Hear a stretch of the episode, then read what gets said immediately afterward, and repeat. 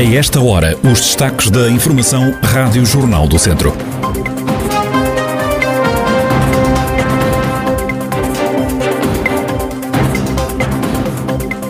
A Escola Secundária Alves Martins em Viseu colocou mais 36 alunos em Medicina. O melhor estudante entrou em Engenharia Aeroespacial e teve 20 a tudo. Neste jornal ouvimos também o novo presidente eleito da Câmara de Aguiar da Beira. A atualidade da região em desenvolvimento já a seguir.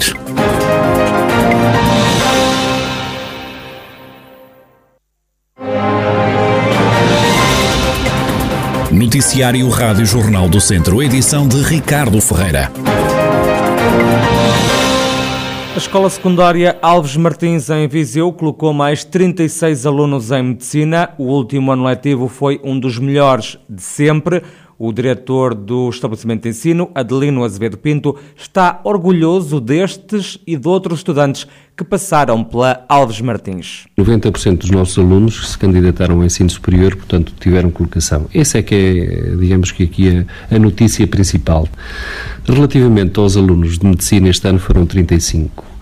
A escola, em certa medida, está aqui sempre visada com os alunos de medicina, mas eu gostaria de referir que os outros são tão importantes como os alunos de medicina.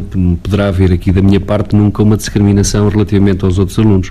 Mesmo aquele aluno que entrou no curso que pretendia com 10 valores. Portanto, queria fazer aqui eh, esta ressalva. Relativamente aos alunos de medicina, foram 35, é um número eh, elevado que nos orgulha a todos, como é lógico.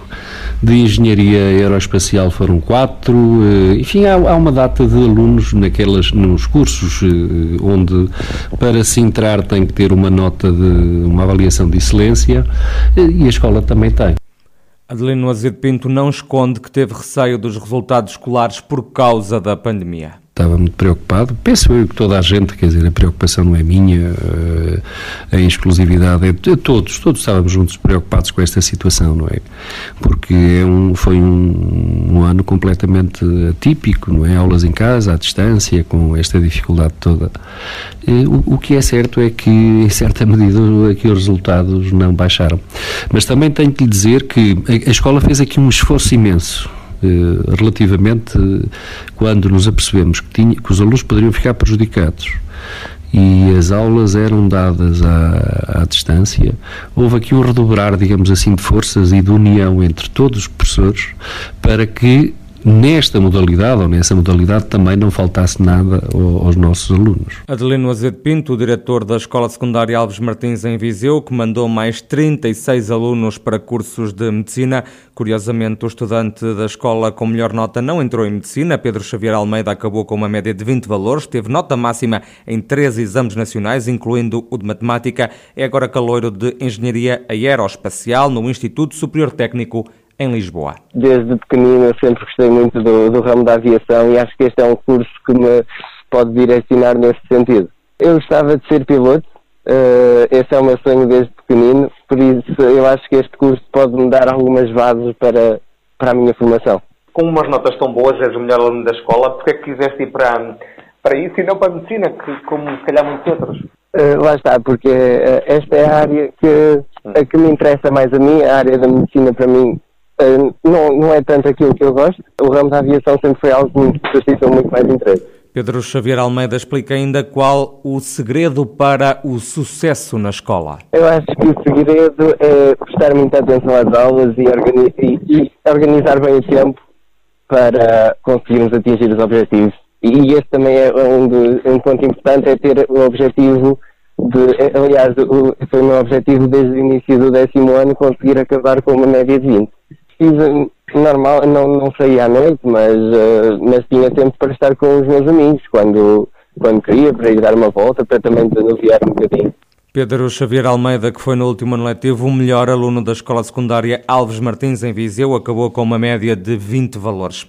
O presidente eleito da Câmara de Aguiar da Beira, Virgílio Cunha, promete uma estratégia de diálogo para tomar as melhores decisões em prol do Conselho. Eleito pelo movimento independente Unidos pela Nossa Terra, o novo autarca acredita que só motivando os funcionários municipais é que é possível fazer um bom trabalho. Nós vamos tomar posse, vamos dialogar com os funcionários da autarquia, porque entendemos que os, nas autarquias o poder político só consegue fazer um bom trabalho se efetivamente tiver os funcionários motivados e também todos todos a, a, a, puxar pelo desenvolvimento do Conselho e a querer o desenvolvimento do Conselho e por isso a prioridade é reunirmos-nos, discutir alguns assuntos e motivar todo o pessoal da autarquia realmente motivá-los para um desígnio, para um projeto que é trabalhar eh, todos em prol do Conselho. Virgílio Cunha não tem ainda medidas definidas para os primeiros tempos do mandato à frente da Câmara de Aguiar da Beira.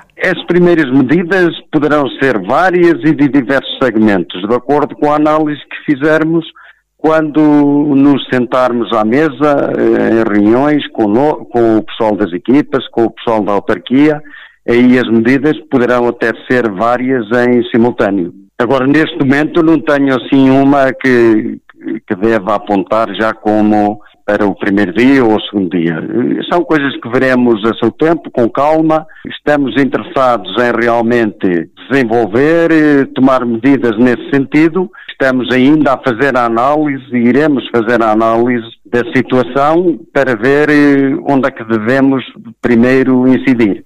Virgílio Cunha, que encabeçou o movimento independente Unidos pela Nossa Terra e que venceu as eleições para a Câmara de Aguiar da Beira, vai substituir no cargo Joaquim Bonifácio, que não se recandidatou nestas eleições autárquicas. O presidente da Conselhia do CDS assume a derrota do partido em Viseu nas últimas autárquicas. Os centristas deixaram de ser a terceira força política no Conselho, passaram para o quinto lugar, ficaram atrás do Chega e da Iniciativa Liberal, dois novos partidos. O CDS perdeu mais de mil votos para a Câmara Municipal e na Assembleia Municipal ficou sem representação. O presidente da Conselhia do CDS, Paulo Duarte, salienta que há alguns fatores que penalizaram o partido nas urnas. Quando partimos para estas eleições, eh, estávamos perante uma estrutura política, nomeadamente a Conselhia, a Comissão Política Conselhia, que estava dizimada, quer por, por inação, quer por eh, até alguma saída de elementos, portanto, estava inoperante. Esta Comissão Política Conselhia foi eleita em abril e, portanto, teve basicamente três meses para preparar estas eleições, perante, de facto, a inexistência de estruturas que se arrastaram desde 2019 até abril deste ano. Eu devo notar que é a primeira vez desde o 25 de abril que três partidos concorrem e que disputam a mesma área. Portanto, tínhamos também essa circunstância. E se analisarmos uh, corretamente uh, os resultados, verificamos que estas três forças partidárias, Chega, Iniciativa Liberal e CDS, tiveram resultados muito similares, com uma diferença de 0,2 e 0,9% entre si. Quanto ao distrito, o CDS também deixou de ser a terceira força política, também foi ultrapassado pelos novos partidos. Sozinho perdeu mais de 7 mil votos. Paulo Duarte, que é também vice-presidente da Nacional do CDS, garante que o partido não está condenado ao fim. Salienta que, aliado ao PSD, conseguiu conquistar várias câmaras na região. O presidente da Câmara de Mangualde aplaude o início das obras de requalificação do troço da linha da Beira Alta entre o Conselho e Celurico da Beira, numa extensão de 34 km. Vão ser investidos 69 milhões de euros nesta intervenção. Elísio Oliveira considera fundamental a modernização da linha da Beira Alta. O autarca defende que estas obras já vêm tarde. Isso torna o nosso território, esta intervenção, mais atrativo e mais competitivo e só peca por tardia. Eu, quando estive na PSA, fiz parte de um grupo de trabalho onde estava prometido pelo Governo esta obra estar concluída em 2019. Ou seja, está a começar quase no final de 2021. Mas já sabe, os projetos e as contratações públicas são o que são e o importante a realçar é que vai começar, é uma obra para o futuro e temos todo o futuro a poder beneficiar desta intervenção que é muito importante e, portanto, como digo, torna Mangual uma localidade estrategicamente competitiva e este é mais um reforço nesse sentido.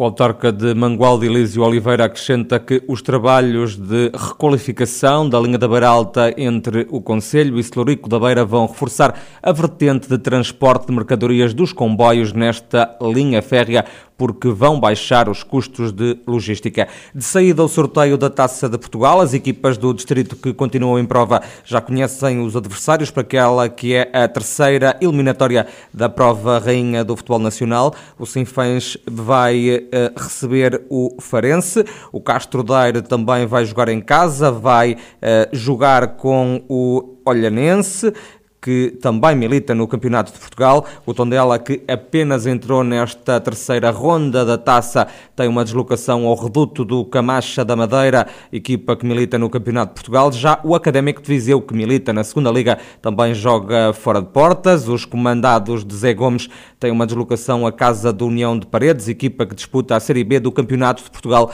Os jogos da terceira eliminatória da Taça de Portugal estão marcados para o dia 17 de outubro.